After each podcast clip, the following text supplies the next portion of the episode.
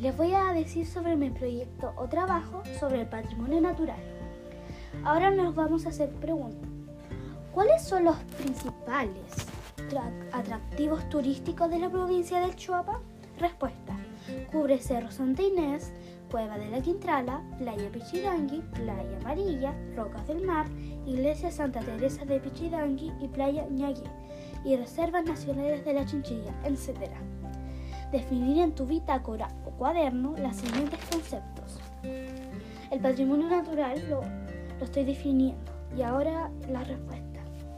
El patrimonio natural está constituido por monumentos naturales, construidos por formaciones físicas y biológicas, es decir, estas fueron creadas poco a poco a lo largo del tiempo por la naturaleza, teniendo un valor universal y excepcional desde el punto de vista estético y científico, además de cultura.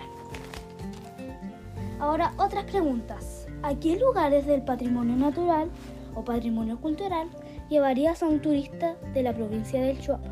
Respuesta.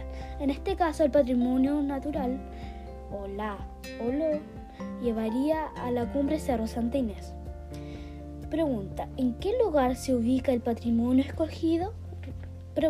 respuesta, Los Vilos, región de Coquimbo.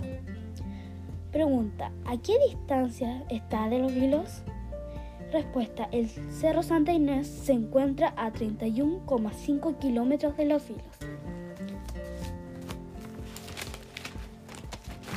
Última pregunta.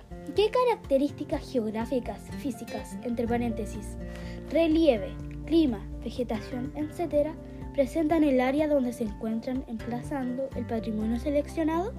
Respuesta: flora, tipos de plantas, flores, etcétera, olivillo, lúcumo, avellanillo, escayonía, pasiflora, etcétera. Ahora fauna, tipos de animales torcaza, comecebo, rayadito, licolópex, colilarga, etc. Y el clima, eh, mayormente templado. Esas serían todas las características geográficas que el Cerro Santa Inés. Y eso sería todo. Adiós, gracias por escuchar.